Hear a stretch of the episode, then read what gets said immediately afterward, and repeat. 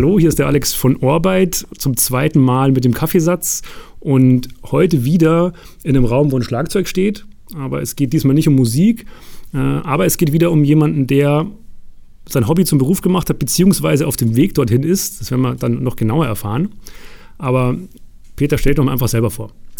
Ja, hallo, also ich bin der Peter Hummern und äh, im, mein normaler Brotjob ist der Lehrberuf für die Fächer Englisch und Sport am Hofmüller Gymnasium und in meiner Freizeit beziehungsweise als Hobby gestartet, jetzt so ein bisschen auf dem Weg zum Nebenberuf äh, schreibe ich ja fantastische Geschichten, Science Fiction, Fantasy, alles, was sich so in diesem großen Teich tummelt, da fühle ich mich wohl und da schreibe ich drüber Romane und Kurzgeschichten. Mhm. Ja, wie bist du dazu gekommen? War es jetzt als Lehrer so langweilig?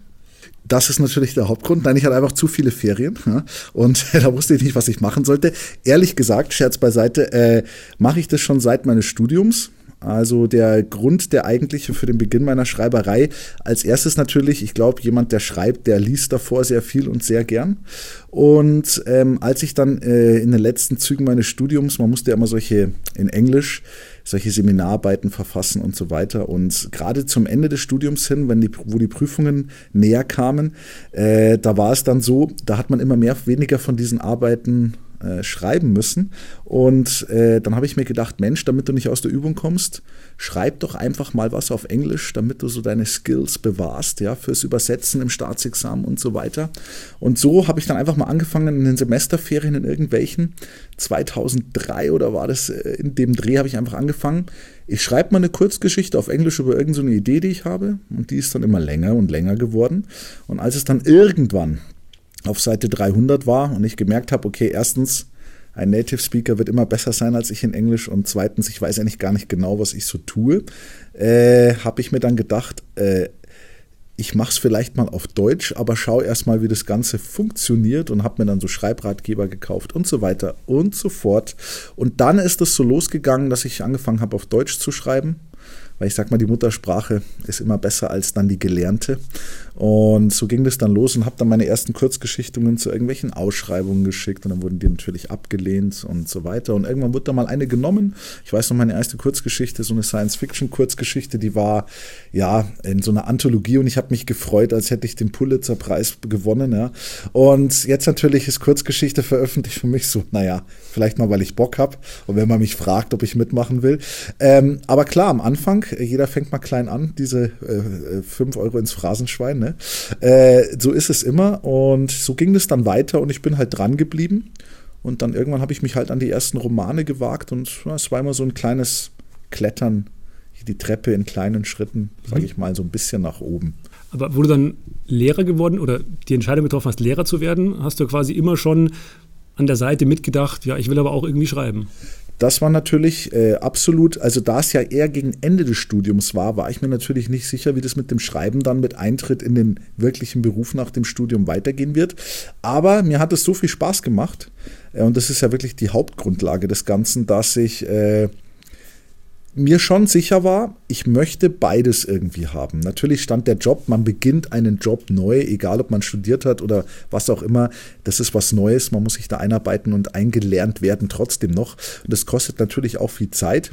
Aber ich habe das dann trotz Referendariat und die ersten Jahre hier am Joho, die waren natürlich ja alles neu, neue Klassen, neu vorbereiten und so weiter und so fort, habe ich es trotzdem ja schon mit ziemlich Nachdruck verfolgt. Also ich war dann schon irgendwie weiß nicht, so mein Prinzip ist immer so entweder an oder aus. Und wenn ich was an oder wenn mich was antörnt, wie das Schreiben, dann will ich es auch richtig machen. Ich bin dann schon so ein bisschen ehrgeizig und erfolgsorientiert.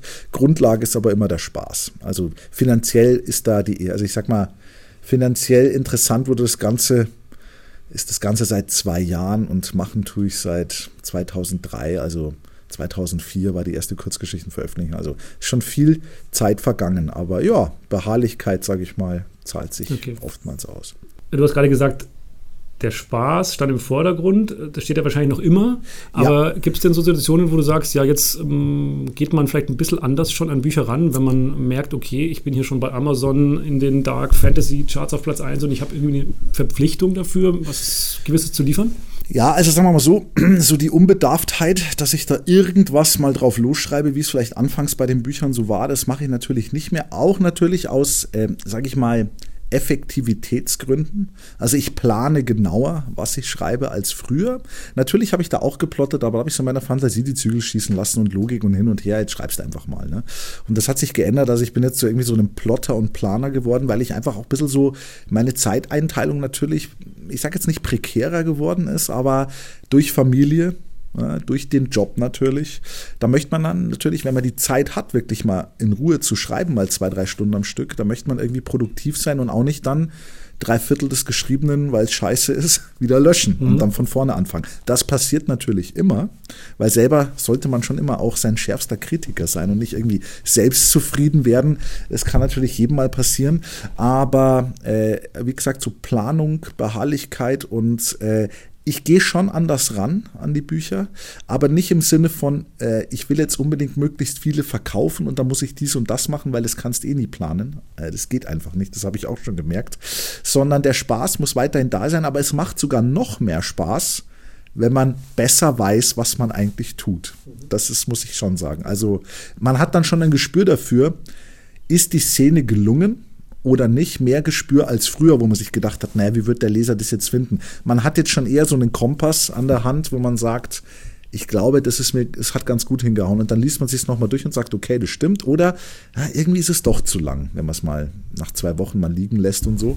Ähm, ja, es hat sich ein bisschen geändert, aber ich würde eher sagen, so im Sinne von mehr Erfahrung, öfter, ja, jung geübtes, alt getan, solche Sachen ja. irgendwie so ist ja wahrscheinlich wie in jedem anderen Job auch, dass man besser wird, wenn man dranbleibt und das auch besser einschätzen kann. Äh, ganz fremd ist mir das Schreiben ja selber auch nicht. Ich habe äh, auch mal, oder ich jetzt nicht mehr, aber ich habe es mal versucht, weil ich das ja irgendwie toll fand und da immer noch finde, selber was zu schreiben. Und ähm, bei mir ist immer aufgefallen, ähm, vielleicht habe ich ein paar gute Sätze und dann schwierig ein paar Seiten zu machen. Und dann habe ich irgendwann gemerkt, es ist wirklich nicht gut. Und wie war das denn für dich? Wann hast du denn wirklich gemerkt, jetzt ist es gut genug? Und jetzt kann ich es vielleicht auch jemand anderem mal zeigen. Woran hast du das gemerkt? Ja, also dieser Schritt, es gibt viele gute Schreiber. Ich habe auch schon selber welche getroffen, die einfach, warum auch immer, äh, Hemmungen haben, das jemand anderem zu zeigen. Weil halt das Feedback, ich sag mal, Schreiben ist schon irgendwie was sehr Persönliches. Und wenn man sagt, dann, wenn jemand das Feedback gibt, mir hat es überhaupt nicht gefallen, das ist dann natürlich schon irgendwie anders, als wenn einer sagt, da die Krawatte finde ich passt jetzt nicht so gut. Also damit könnte ich jetzt oder kann man normalerweise eher leben. Ähm, ich hatte aber schon immer so ein bisschen ein dickes Fell. Also ich habe das eher so als Anreiz verstanden, auch wenn Kritik kam, auch schonungslos. Also auch meine Kumpels, die das lesen oder Test lesen, die sagen dann nicht, mein Gott, du bist wirklich so ein Genie, sondern dann sagen sie, also hier finde ich unlogisch und das ist mir zu lang und ah, ich weiß nicht, der Anfang so richtig. Also, und das ist hilfreich. Also irgendwie so Kuschelpädagogik in dem Sinne bringt in der Hinsicht leider gar nichts. Aber ja, ich merke jetzt zum Beispiel, was ich aber auch cool finde, weil wenn ich ältere Werke, meinen ersten Roman, ja, den werde ich nie irgendwo veröffentlichen, oder meine ersten Kurzgeschichten, die auch nirgends veröffentlicht wurden, die fand ich damals, habe ich mir gedacht, so, naja, also ich meine, du bist jetzt nicht Stephen King, aber so schlecht klingt es jetzt gar nicht. Wenn ich jetzt da äh, rückblickend dann drauf schaue und mir die wieder durchlese, so aus Jux und Dollerei, dann merke ich halt schon, oh, hier holpert, ah, der Dialog wirkt völlig gestelzt, so wird keiner sprechen. Oder du benutzt hier Wörter, die in einem Fantasy-Roman eigentlich nicht vorkommen sollten, ja, äh, die viel zu modern klingen. Oder du, oder du verkünstelst dich hier komplett, weil du dich sprachlich gerade so geil findest und vernachlässigst die Story. Lauter solche Dinge, die passieren und die fallen natürlich auch viel mehr auf. Also ich hatte so eine Phase, auch bei meiner Schreiberei, da habe ich versucht, aus jedem Satz so ein kleines gedrechseltes Kunstwerk zu machen.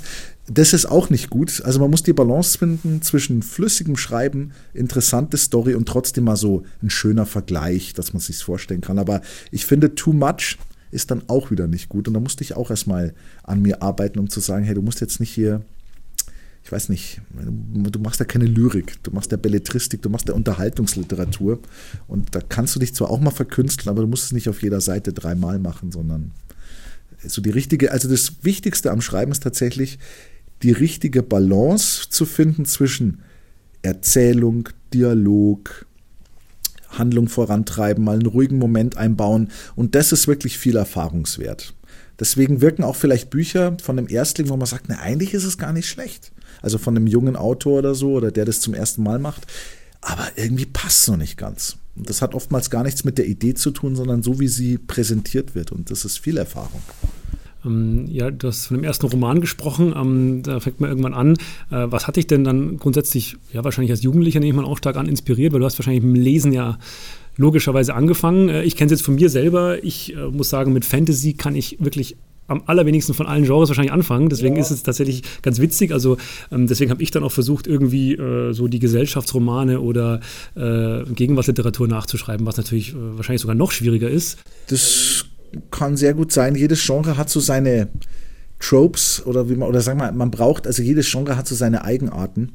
Und Gesellschaftskritik und so, das kann man natürlich in Fantasy-Romanen schon auch bringen, aber mein Lord of the Rings, äh, Tolkien hat auch irgendwie da ja auf das Dritte Reich Bezug genommen, wenn man das so interpretiert. Aber ich meine, so ein Roman, der nah am Leben ist, ja, der soll ja dann auch nicht, der ist der, also ich sag mal, da balanciert man schon auf einer Klinge, zu sagen, dass man da so lehrmeisterhaft rüberkommt und einem erklären will, wie das Leben eigentlich funktioniert und dass man das aber so verpackt, dass der Leser sich dadurch nicht irgendwie dann sagt, hey, was will er eigentlich, der 25-jährige Rotzlöffel, der will mir jetzt hier erzählen, wie man jetzt hier alles machen soll.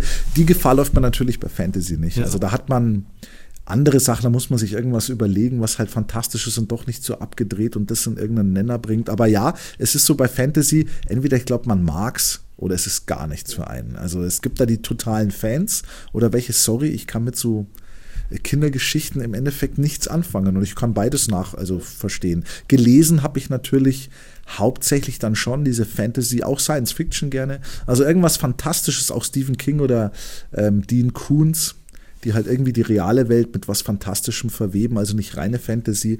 Und natürlich lag es dann nahe, dass ich dann auch in dem Genre, wo ich mich ja am besten auskenne, durchlesen oder die meisten, ja, so passive ja, Erfahrung, sag ich mal, Werte habe, dass ich da mich dann tummel, bevor ich dann in irgendwas einsteige, wo ich selber mir sagen würde, Theaterstück schreiben, ja puh. Also da müsste ich mich noch viel mehr äh, anstrengen, um das hinzukriegen. Ja. ja, hast du schon angesprochen, Herr der Ringe äh, oder auch Game of Thrones ist ja auch in dem äh, Themenkontext. Was glaubst du, ist der Grund, warum die Leute gerade solche Sachen wirklich extrem feiern, weil für mich wirkt es dann oft, jetzt negativ gesehen, vielleicht ist es wie so eine gewisse Art Flucht aus der Wirklichkeit oder will man sich in so einer schönen Welt oder in so einer äh, irrealen Welt, die es auf keinen Fall geben wird, suhlen. Was glaubst du ist der Grund, dass das wirklich so einen Erfolg hat? Ja, also ich glaube tatsächlich, das ist der Grund. Manche mögen dann sagen, äh, äh, ja, also das ist ja reiner Eskapismus, der kommt mit seinem Leben nicht klar äh, ich glaube, also es gibt alle Facetten in diesem Bereich. Die einen, die wirklich da für dieses Genre leben für die Fantastik und dann irgendwie auf Roleplay-Conventions und sich dann verkleiden und auf Labs gehen und das wirklich jeden Tag ihres Lebens zelebrieren. Das mache ich aber überhaupt nicht zum Beispiel. Also ich tummel mich sehr gern auf dieser fantastischen Spielwiese, aber sage ich mal, bin im realen Leben so weit verwurzelt, würde ich jetzt mal behaupten, dass ich das schon trennen kann. Aber ja, diese Flucht in die äh, fantastische Welt ist total cool, weil man, also man kann da, glaube ich, mehr drin aufgehen in sowas ja, unmöglichen, fantastischen, als wenn es vielleicht so ein Krimi ist, der in der realen Welt spielt. Da kann man natürlich auch total gefesselt sein. Aber es ist halt die reale Welt, die man kennt. Und wenn man in irgendeinem, ja, also sag ich mal, in einem Fantasy-Land gedanklich durchstreift, wo es noch schöner ist und noch interessanter, noch mehr Figuren und noch mehr Dinge gibt oder Magie. Das wäre doch toll, wenn man das machen könnte. Also ich glaube, das ist die Faszination einfach des Unmöglichen, das aber so toll dargestellt ist, dass man es in seinem Kopf schon fast als real betrachtet. Ich glaube, das ist die Faszination für Fantastik. Aber ich kann auch verstehen, wenn man sagt, nee, für mich das und ich brauche irgendwie einen Krimi oder einen Thriller oder irgendwas oder auch Science Fiction, wo ich sage, da muss eine reale Basis existieren, damit es darauf aufbaut und nicht irgendwas so Zauberei und so ein Kram. Also kann ich genauso gut nachvollziehen. Genau. Ähm, Gibt es denn da so Themen oder so reale Ereignisse, die dich dann inspirieren für deine Bücher, die du dann einbaust? Äh, definitiv. Also ich habe in dem Ischko habe ich zum Beispiel äh, den Wolpertinger eingebaut also diese Sage von, dieser, von diesem bayerischen Fabelwesen, weil ich wollte den Übertritt in die fantastische Welt nicht durch das tausendmal ausgelutschte Dimensionstor vollziehen, sondern durch irgendwas anderes, aber mehr verrate ich nicht. Und das andere, reale Welt, ja, für meinen Roman Dunkle Echos, äh, da hat mir die Legende des Mottenmannes als Vorlage gedient. Da habe ich mal diesen Film gesehen. Die gibt es wirklich? Ja, ja, den gibt es. Ich habe nämlich den, das Buch habe ich tatsächlich angelesen, ja. habe ich mir online gekauft und habe es jetzt gelesen, war jetzt ungefähr bei Seite 30, 35 oder so, wo dann plötzlich der Mottenmann auf der Küchenseite sitzt und dachte mir, das gab es doch nicht wirklich. Oder es hat keinen Bezug, das hast du doch äh, dir selber ausgedacht. Nein, The Mothman Prophecies, es gibt tatsächlich, ich habe mich da, äh, also ursprünglich, das war, mein Gott, wann habe ich diesen Film gesehen? Ich glaube, der ist sogar mit Richard Gere, also ist schon echt ein alter Schinken, 20 Jahre locker mindestens halt alt. Und es geht da um diesen Mottenmann und den gibt es tatsächlich, diese Legende. Mhm. Bei dieser Brücke in den USA, die dann eingestürzt ist und man hat den angeblich gesehen und es gibt sogar in diesem Point Pleasant, in dem Ort, wo diese Legende ihren Ursprung genommen hat und die ist da auch sehr bekannt, gibt sogar so eine Statue von diesem Mottenmann, von diesem Mothman. Also diese Legende, diese Urban Legend existiert tatsächlich und die hat mich irgendwie, hat mich das Vieh immer, also es hat mich irgendwie fasziniert, der Film war durchwachsen. Aber das, aber das Vieh hat mich interessiert, wenn man es mal so sagen. Und es hat mich dann irgendwie nicht losgelassen. Und eines Tages habe ich mir gedacht, ey, was kannst du, was könntest du aus diesem Mottenmann denn machen? Und ich muss auch sagen, dass mir, äh, ich habe mit reiner Fantasy angefangen und ähm, tummel mich jetzt aber auch so, so in diesem Urban Fantasy, also reale Welt mit was Fantastischem. Habe auch einen Krimi geschrieben, so einen Krimi-Thriller. Mal schauen, wie der so ist. Äh, den Testlesern hat er bislang ganz gut gefallen und ja, passt. Und jetzt schreibe ich gerade so einen Tech-Thriller, also über Artificial Intelligence und der taugt mir voll. Ist aber ganz schön mutig. Ist ja doch ein sehr komplexes Thema. Brutal. Wie also gehst du denn daran? Wie recherchierst du? Wie viel Zeit wendest du dafür auf? Also das Gute war, äh, ich habe zwei Kumpels, äh, die sich mit, also der eine ist Informatiker und wirklich ein brillanter Informatiker, also nicht, der wartet, ich meine, Leute, die Server warten bei Firmen und so, die können auch was. Ja, aber der hat wirklich so damals so eine Spielengine entwickelt und so. Also der ist wirklich, der war, er macht es nicht mehr so extrem, ja. Äh, der war schon einer der Top-Informatiker, die es so, ich will jetzt nicht gab, aber der war unter der Elite der Informatiker seiner Zeit. Und der andere äh, und kennt sich auch äh, mit Physik und äh, Mathematik aus und kam mir viel technisches Know-how und der andere Kumpel, der kennt sich damit sowas auch aus.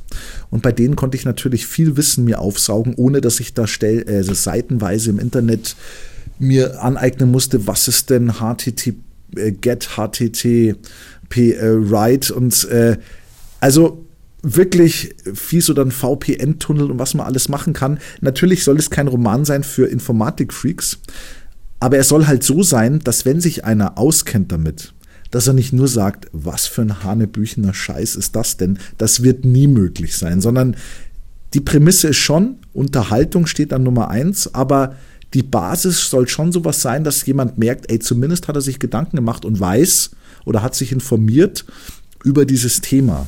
Also das ist mir wichtig, dass es nicht komplett gaga ist, weil es ja eigentlich im Hier und Jetzt oder in dem, es spielt im Jahr 2035, also in 15 Jahren kann technologisch viel passieren, aber es wird wahrscheinlich noch keine Kernfusion und keine Raumschiffe geben, äh, die irgendwo zu anderen Planeten äh, zum Ferienausflug hinfliegen. Aber computertechnisch wird sich natürlich wahnsinnig viel getan haben. Und was so möglich wäre, natürlich geht in dem Roman die künstliche Intelligenz wahrscheinlich schon an äh, ein, zwei Schritte weiter, als man sich jetzt vielleicht vorstellen könnte. Und natürlich dient als Vorlage solche, also ich meine, in dieselbe Kerbe schlagen dann Filme wie Terminator, äh, Matrix also, ähm, oder, oder zum Beispiel iRobot mit Will Smith, wo die künstliche Intelligenz dann sich weiterentwickelt. Darum geht es natürlich im Endeffekt auf, aber ich wollte halt das nicht so wie bei Terminator. Super schlaue äh, künstliche Intelligenz, ja, was baue ich? Äh, super Terminator-Maschinen, die die Rebellen kaputt machen und halt nur auf Kampfdrohnen und alles kaputt machen, sondern ich wollte das irgendwie anders stricken, dass diese künstliche Intelligenz, die es ja geben wird in dem Roman, also irgendwie nicht so dieses Menschheit kaputt machen mit großen Bomben und Maschinen und dann Atomkrieg und alles platt, sondern anders und mehr verrate ich nicht. Also vielleicht ein bisschen durchdachter, ja. Ist es dann so, wenn man sagt, okay, du hast jetzt natürlich dich gesettelt als Fantasy-Autor, jetzt äh, läuft's gut, äh, jetzt wachst du dich an andere Themen, ist es dann eher das Interesse oder hast du auch ein bisschen so dieses ähm, Gefühl, ja, okay, das ist ein spannendes, kommendes Thema, da könnte ich mir jetzt nochmal einen Roman rausleiern, der nochmal mehr durch die Decke geht? Ähm, ja, durch die Decke gehen ist immer so ein Ding, also wenn ich also für meine Verhältnisse gab es Romane, die sind schon durch die Decke gegangen und klar immer die Relation, ja. Das, also durch die Decke für Stephen King, äh, da wird sich der denken, also wenn er sich so verkaufen wird wie meine, wird sich denken, Scheiße, was habe ich da für Mist geschrieben? Aber für mich persönlich. Wenn wir reden, du, du, bist, du bist Lehrer, der nebenbei schreibt. Da ist aber in der Relation, so ist es. Es ist super, gemeint. ja, da gab es, also natürlich, für das läuft es besser, als ich mir je diese Jahre, wo ich kein Geld quasi verdient habe, ist natürlich läuft es äh, ziemlich krass eigentlich, die letzten zwei, drei. Ähm, zurück zur Frage natürlich. Ähm, es ist schon so, dass man sich meint, äh, könnte ich auf diesem, ja, diesem Genre auch bestehen? Vielleicht ist es ja ein Roman, gerade bei diesem Tech-Thriller, den ich schreibe, mit dieser künstlichen Intelligenz, das hört man ja immer mehr. Es kommt dann auch das, die Umweltthematik so ein bisschen rein in der Zukunft, weil ich sag mal, klar, in 15 Jahren, ja, wo geht's denn hin mit dem ganzen Umwelt, ja, sage ich jetzt mal verächtlich, ähm, obwohl das natürlich super wichtig ist und da muss man sich Gedanken machen, ja, wie schaut es denn in München aus in 15 Jahren? Ja, fahren da alle Autos in Linie automatisch oder fahren da immer noch Verbrennungsmotoren? Also es ist natürlich nicht der Hauptaspekt, aber man muss sich da schon ein bisschen Gedanken machen und auch so Artikel durchlesen. Gibt es ja bei Spiegel und Stern die Welt Deutschland in 20 Jahren und was die dann alles, da sind auch, das sind schlaue Köpfe, die sich da wirklich überlegen, wie das alles aussehen könnte. Da kann man sich schon Informationen ziehen. Also ich habe mir schon viel Informationen dafür gezogen, die ich halt auch da brauche. Und äh, den Roman schreibe ich aber tatsächlich, weil ich das, äh, die Idee sau spannend finde, egal ob der jetzt einschlägt oder nicht, muss ich ganz ehrlich sagen. Also da geht es jetzt nicht um, das ist nicht der Roman, wo ich sage, ey, der muss es werden.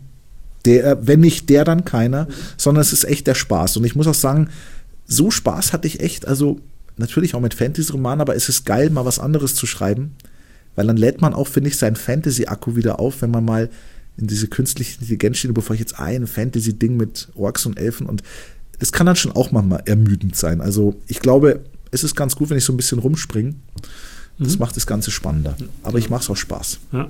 Ähm, genau, den Erfolg habe ich schon angesprochen, eben immer in der Relation natürlich, aber mir ist eben aufgefallen, ähm, wenn man jetzt auf Amazon äh, sich das anguckt, äh, da gibt es dann teilweise 40 Bewertungen, die sind irgendwie ausnahmslos fünf Sterne eigentlich. Das ist schon erstaunlich und du machst ja das quasi mit diesem Selbstverlag noch gar nicht so lang. Mhm. Ähm, dadurch ist es ja irgendwie erfolgreich geworden erst, oder? Davor hast du ja, Buchdeal gehabt, ganz normal, und jetzt geht es aber viel besser, so wie es mir scheint. Ja, das ist das Groteske. Äh, ja, also eigentlich sollte es ja so sein, ich habe ja immer auf Verlage abgezielt, ne, als Autor. Das ist natürlich irgendwie auch so der Ritterschlag. Der Ritterschlag ist natürlich, du kommst bei einem großen Verlag unter. Aber selbst das muss ich mittlerweile sagen, wenn ich dann so andere Geschichten höre, auch bei Random House oder Pieper und so, wenn du da nicht auf dem Top Marketingplätzen stehst, ja, dann verkauft sich dein Buch wahrscheinlich genauso schlecht, als wenn es bei einem kleinen Verlag oder irgendwie was einfach nicht viel Geld investiert wird in dein Buch. Also das muss man echt immer, also es ist echt ein schwieriges Feld mit Verlagen oder Self-Publishing. Also könnte man jetzt drei Podcasts drüber drehen und ich wüsste, ich kenne mich da auch nicht aus wie der Fisch im Wasser natürlich, aber mehr als früher.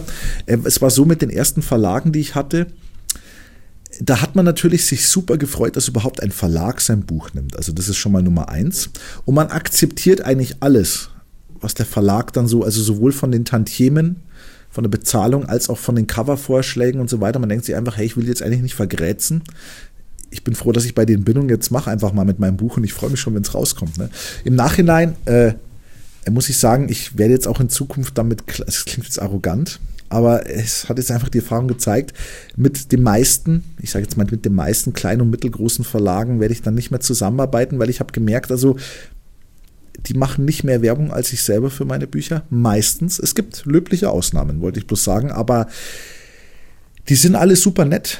Aber bei Covervorschlägen oder Meinungen, da war das dann schon so, ich mir gedacht, hey, hättest halt mal 200 Euro mehr in das Cover investiert. Gerade bei den ersten Romanen von mir habe ich gedacht, so, ey, hätte ich so selber nicht gemacht. Und dann kam, dann hatte ich mal Probleme äh, mit einem Verlag, dann hat der nicht richtig gezahlt und ich will es gar nicht breit treten.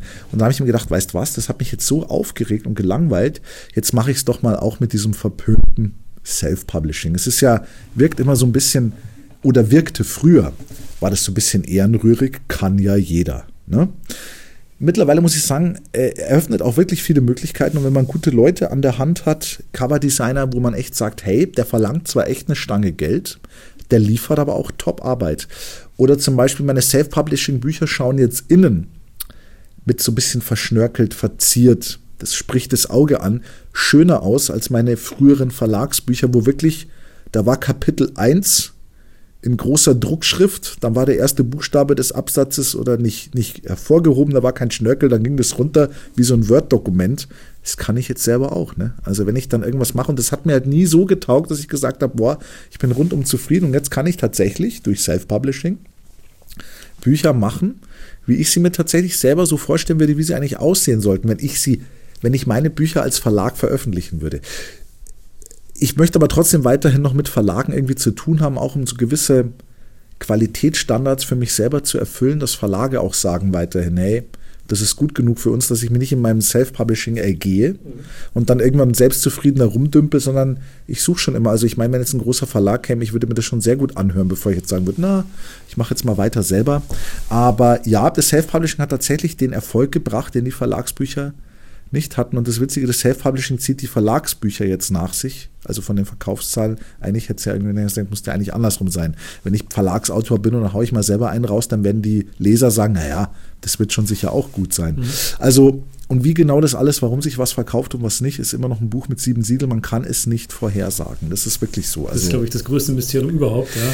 Ähm, denke ich auch. Also ich lese ja auch viel, aber ich kann manche Sachen ähm, natürlich dann selber nachvollziehen von meinem Geschmack, andere wieder gar nicht, aber es ist eben so. Da entscheidet einfach die Crowd sozusagen. Ja. Und dann kann der Verlag ja wunderbar nachziehen. Das ist ja vielleicht sogar ein super Talentpool, ja. ähm, wenn man sich da ein bisschen Arbeit sparen will. Und ich meine, du hast ja auch den Vorteil, du kannst es ja preislich anders anbieten als Natürlich, ja? Das natürlich. wäre ja beim Verlag gar nicht möglich. Nein, nein, nein. Verlag, ich meine, die wollen, ich meine, ich finde es aber auch andererseits, muss ich jetzt auch mal ganz ehrlich sagen, von Verlagen dreist, den Print für 12,99 und das E-Book für 11,99 anzubieten. Weil, sorry, also, das ist durch nichts gerechtfertigt. Also, ich sag mal, die Arbeit des Autors, der für einen Verlag arbeitet, muss geschätzt und gewürdigt werden. Das soll da auch dran verdienen. Aber ist, ich meine, wenn es dann 7,99 kostet, hey, kein Problem oder 8,99.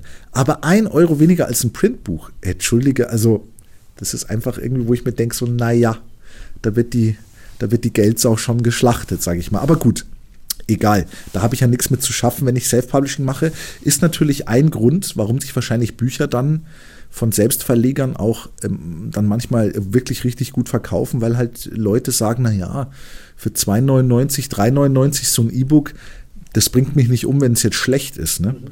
Wenn ich halt irgendwie von einem Autor, den ich kenne oder auch nicht kenne, sage, jetzt hast du 12,99 für ein E-Book oder irgendwie, oder jetzt ist, das gefällt dir nicht, denkst du, ah, aua, ne? Bist vielleicht irgendwie, was ist denn das für ein Schrott? Aber ich meine, die Gefahr besteht immer. Ne? Du kannst ein schlechtes Self-Publishing oder ein schlechtes Verlags- oder ein gutes Self-Publishing, ein gutes Verlagsbuch, das gibt's alles.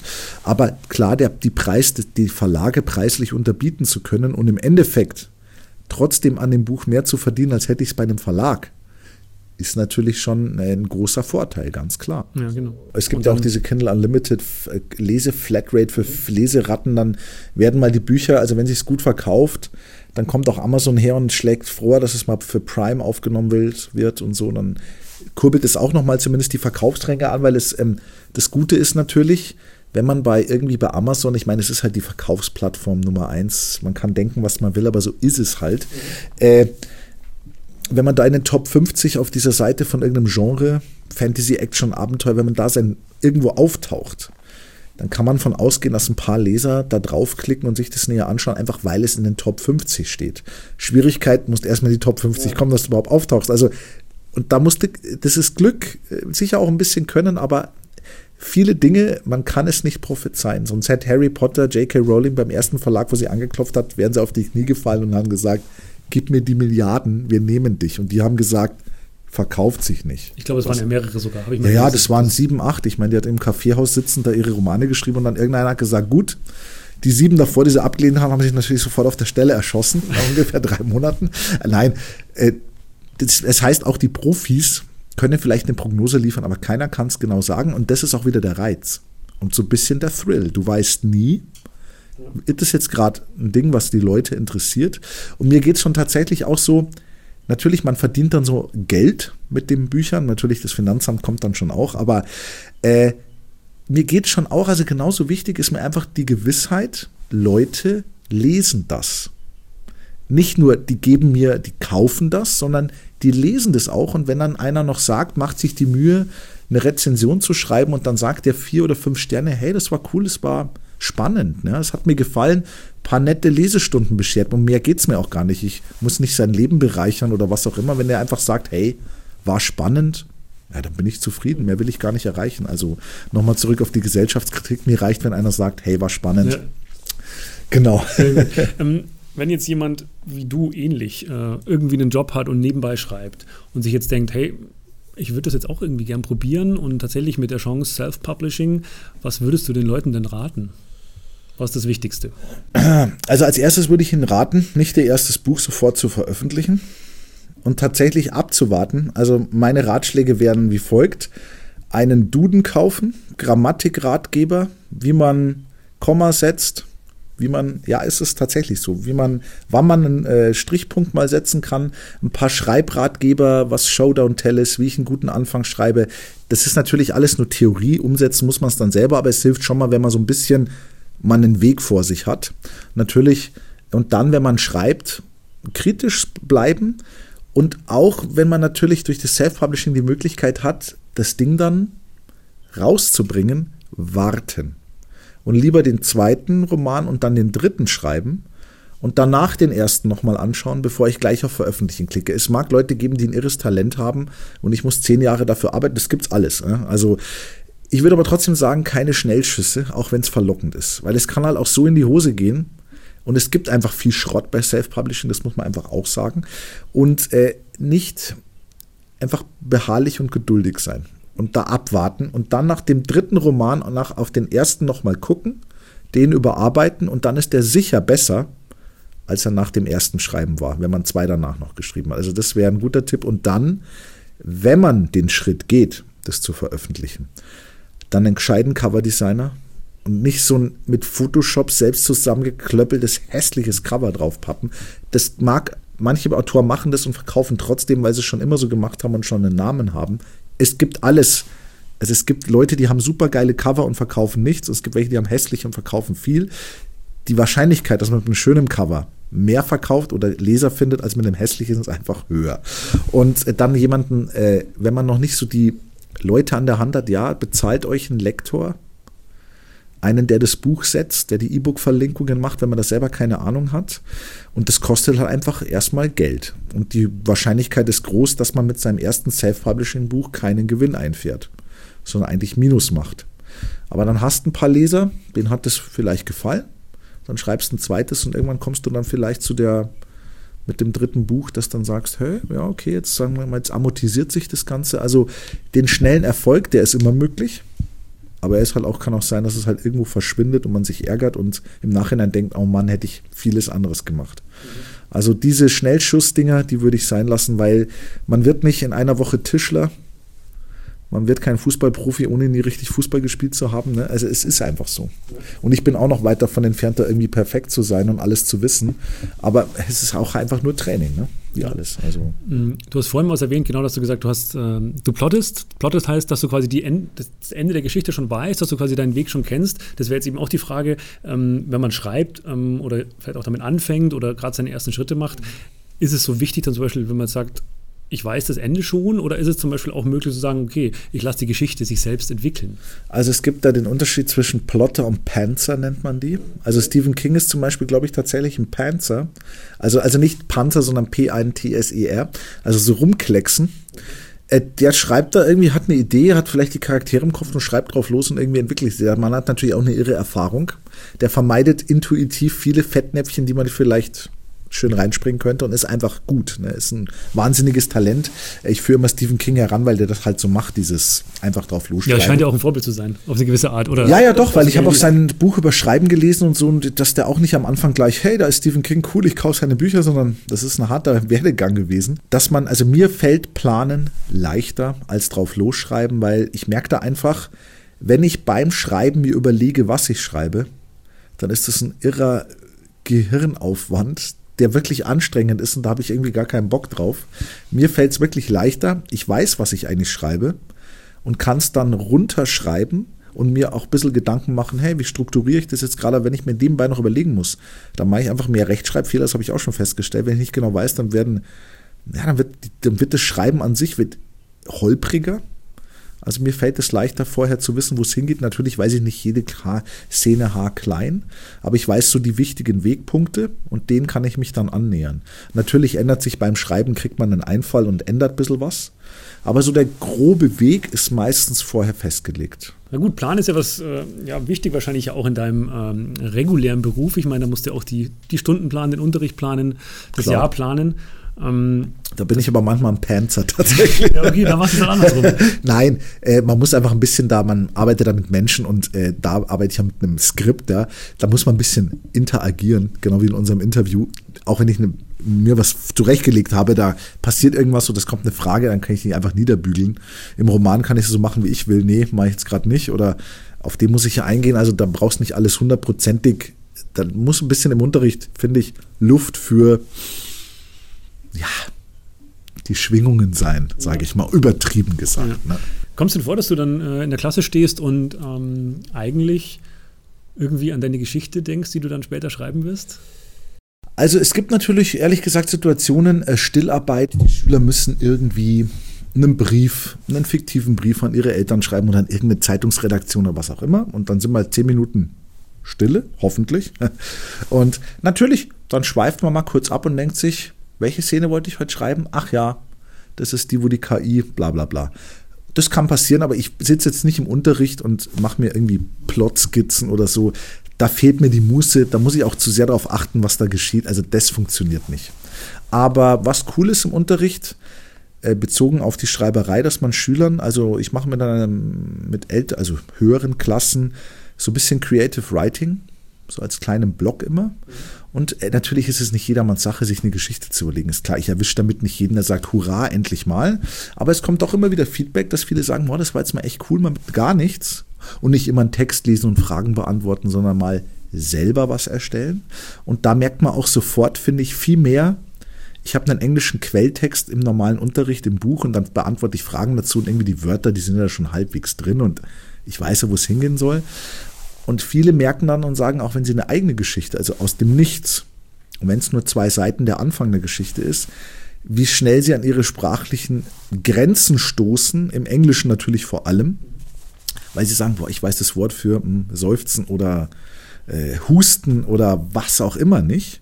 Und da haben sie gesagt, haben sie dann manchmal mehr gelernt als mit so einem Text im, im Englischbuch. Und das finde ich eigentlich immer ganz cool, weil auch so ein bisschen Fantasie und Kreativität, die darf nicht durch Lernstoff komplett totgeprügelt werden, aber ich kann natürlich nicht einfach nur die immer Geschichten schreiben lassen, das geht natürlich ja. nicht. Aber tatsächlich ist das Schreiben dann schon was, was da so ab und an ein bisschen einfließt und ich auch in Geschichten, in Schulbüchern natürlich erkenne, wo ist da ein bisschen Foreshadowing drin und was ist da relevant und natürlich welche Erzählperspektive und warum und wieso und bla bla bla.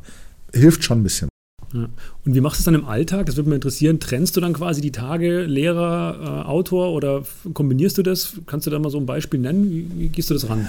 Also natürlich der Vorteil meines jetzigen Berufsdaseins, dass ich jetzt als Lehrer nicht mehr Vollzeit arbeite, sondern mir äh, also Teilzeit im Sinne von gegönnt habe, weil ich sag mal Familie, Lehrer und Schreiben mit Lehrer als Vollzeit, das ist schon zeitlich echt also eine harte Nuss. Und das ging, muss ich ganz ehrlich sagen, würde fast nicht gehen von der Zeit und der Intensität auch des Lehrerberufs dann doch. Deswegen habe ich mich dafür entschieden, ein bisschen die Stunden zu reduzieren, auch um äh, der Familie gerecht zu werden und auch noch die Zeit zum Schreiben zu haben, weil es ist jetzt ja schon mehr als nur ein Hobby mittlerweile, was natürlich toll ist. Ich freue mich da natürlich drüber, dass auch finanziell was ein bisschen bei rumkommt. Natürlich fluktuiert sehr stark. Ich bin froh um meinen Brotjob, das muss ich ganz ehrlich natürlich sagen. Äh, ich kombiniere eigentlich schon. Also es gibt natürlich Tage, wenn Abitur ist an der Schule, dann hast du Abituraufgaben da liegen, da ist natürlich mit Schreiben nichts. Also da werden die gemacht weil das wird mich auch viel zu sehr, wenn ich da immer diesen Stapel liegen, da könnte ich nicht befreit schreiben, das geht einfach nicht. Also ich versuche schon, die, Schul, die Schulaufgaben tatsächlich als erstes zu erledigen und dann zu schreiben. Natürlich schiebe ich da auch mal was rum und sage, das mache ich morgen für die Schule, eilt nicht. Heute habe ich irgendwie so einen Schreibdrive oder so. Aber ich mache schon eigentlich, also wenn es geht, dass ich äh, so Tage kombiniere, dass ich immer so ein bisschen schreibe. Also gerade wenn ich in der Schreibphase bin, es gibt ja auch Plotphasen, wo ich mit Kumpels spazieren gehe, mit den beiden, die ich erwähnt habe, oder dann gibt es Überarbeitungsphasen. Überarbeiten ist immer zeitlich viel entspannter, Weil ich sag mal, man kann in einer Dreiviertelstunde mal schön ein Kapitel überarbeiten. Oder die Hälfte des Kapitels oder was auch immer, oder eine Szene. In einer Dreiviertelstunde irgendwas Sinnvolles zu Papier bringen. Man braucht schon so ein bisschen wie beim Sport eine Einlaufphase. Und da sind 45 Minuten fast schon irgendwie zu wenig. Also um produktiv schreiben zu können, brauche ich so zwei, drei Stunden tatsächlich. Nochmal zu den Lesern. Ich bin ja nicht das Gegenteil von deinem typischen Leser. Mich würde mal interessieren, wie, wie schätzt du denn deinen typischen Leser ein? Puh, das ist jetzt eine gute Frage. Ich erbitte mir Bedenken. das können wir alles schneiden. Alles klar. Äh, der typische Leser. Alter Verwalter. Wahrscheinlich. Boah ich schätze, hat seine Teenagerjahre verlassen, ist erwachsen, aber nicht vielleicht älter als ich. Ich schreibe schon eher noch so, ich meine, ich schreibe Abenteuergeschichten, die jetzt zwar schon mal brutal sind auch. Also ich habe schon wirklich brutale Bücher geschrieben, eher eine Garde und so. Die sind schon echt düster, blutig und fies und es kommt jetzt auch ein neues dann. Das ist auch echt dreckig also richtig mies und auch wirklich nichts für schwache Nerven. Trotzdem, der ist Abenteuer und irgendwie die Spannung steht im Vordergrund und nicht die kompletten menschlichen Abgründe. Also ich würde meinen Leser, also egal ob jetzt männlich oder weiblich, mal zwischen 20 und 40 sehen.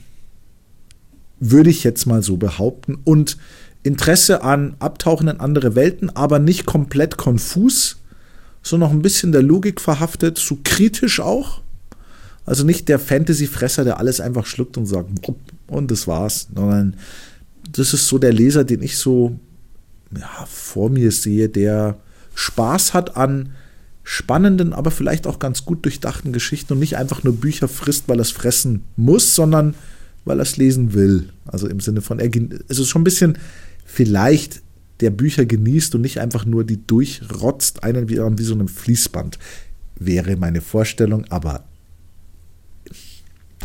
ja, schwierig, aber das denke ich mal, das sind so meine Leser. Hast du denn bei Messen, Lesungen oder so Veranstaltungen, triffst du wahrscheinlich ab und zu welche, oder? Das ist mir früher sehr selten passiert. Also auch da Frustrationstoleranz. Äh, kleine Anekdote. Ich war da schon bei so Conventions und hatte mal bei einer äh, eine Lesung aus meinem Roman und saß dann im leeren Lesesaal weil keiner kam um meinen Roman, weil im Nebenraum oder irgendwo hat Markus Heitz, der ist im Fantastikbereich mit das Aushängeschild hier in Deutschland, also ohne Neid, ja, der arbeitet viel und schreibt viele Bücher und dem ist das auch nicht einfach geschenkt worden, sag ich mal. Äh, und mein Gott, habe ich mir gedacht, ja, blöd, ne? Habe mir gedacht, wäre schon schön gewesen, wenn ein paar aufgetaucht wären. Ja, dann habe ich mein Zeug wieder zusammengepackt und bin dann nach Hause gefahren. Ich muss dazu sagen, ich war auf dieser Convention natürlich mit einem kleinen Stand und habe dann meine Bücher dargeboten. Dann kamen schon welche und haben mit mir geredet und auch was gekauft. Es war jetzt nicht ein kompletter Misserfolg, ist es eigentlich nie. Aber natürlich keine saubere Lesung, ja, so Schluck. Aber Mai, ich bin dann nächstes Jahr, ich bin dann wieder hingefahren, da waren schon ein bisschen mehr. Ich werde jetzt auch dieses Jahr wieder hinfahren. Was ich sagen muss allerdings, ähm, ich glaube, meine Leser, ach ja, der Leser, der mich liest. Das ist tatsächlich, glaube ich, der, der bei Amazon rumschaut, ein Fantasy-Buch lesen will, der liest es und denkt sich, ja, war entweder nett oder nicht, schreibt aber auch keine Rezension, klickt vielleicht auf meinen Folge dem Autor, kauft sich dann das nächste und liest es wieder und denkt sich, ja, war auch wieder ganz nett oder auch nicht. Aber also ich habe sehr wenig Gäste auf Messen oder Conventions verglichen mit dem, wie viele meine Bücher bei Amazon E-Books und auch äh, die Prints so bestellen und lesen. Also wenn ich das in Relation setze, sehe ich von denen eigentlich nie jemanden. Es gibt sie aber tatsächlich. Ja. Äh, witzigerweise in Frankfurt, wo ich war auf der Buchmesse mit einem Verlag, da kamen tatsächlich drei Leute zu mir hin und einer, das war echt total witzig, das war so ein 50-jähriger äh, Mann. Und dann gesagt, ja, ist ja irgendwo der Hohmann, der hat doch jetzt hier irgendwie Signierstunde und so. Und dann so, ja, hier. Und so, ja, super, dass ich sie finde ich muss dieses Buch kaufen und ich muss es von Ihnen signieren lassen, weil sonst hat mein Sohn gesagt, der ist in der Arbeit, brauche ich nicht zurück nach Hause zu kommen. Und das ist natürlich schon echt nice. Da hat sich schon der ganze Tag für dieses kleine Seelenstreicheln, hat sich das schon gelohnt, weil dann war irgendwo einer in diesem schönen Land, der gesagt hat, hey, ich will ein Buch von Peter Humann signiert und du brauchst nicht vorher zurückkommen. War natürlich cool. Gut, ähm, dann sage ich danke für deine Zeit. Ähm, ich sage danke. Und wenn euch das gefallen hat, ähm, ja, äh, abonniert unseren Kanal auf Spotify, auf Apple Podcasts, Soundcloud, wo auch immer. Äh, ihr könnt auch äh, dem Peter auf Instagram folgen ähm, und wir werden ihn dann verlinken, wenn wir das Ganze veröffentlichen. Und ansonsten Peter Hohmann findet man die ganzen Bücher auf Amazon und wir werden es aber in den ganzen Shownotes nochmal erwähnen, verlinken und dann haben wir ihn, glaube ich, genug gefeatured, den jungen Mann. Vielen danke, Dank. Danke, danke, danke, sage ich nochmal. Äh, danke für deine Zeit. Äh, Logo. Immer. Und äh, ich sage äh, Tschüss, bis zum nächsten Kaffeesatz, Teil 3. Mal schauen, wer es dann wird und ob dann wieder ein Schlagzeug im Raum ist. Alle guten Dinge sind drei. Alles klar, bis dahin. Ciao, ciao. Ciao.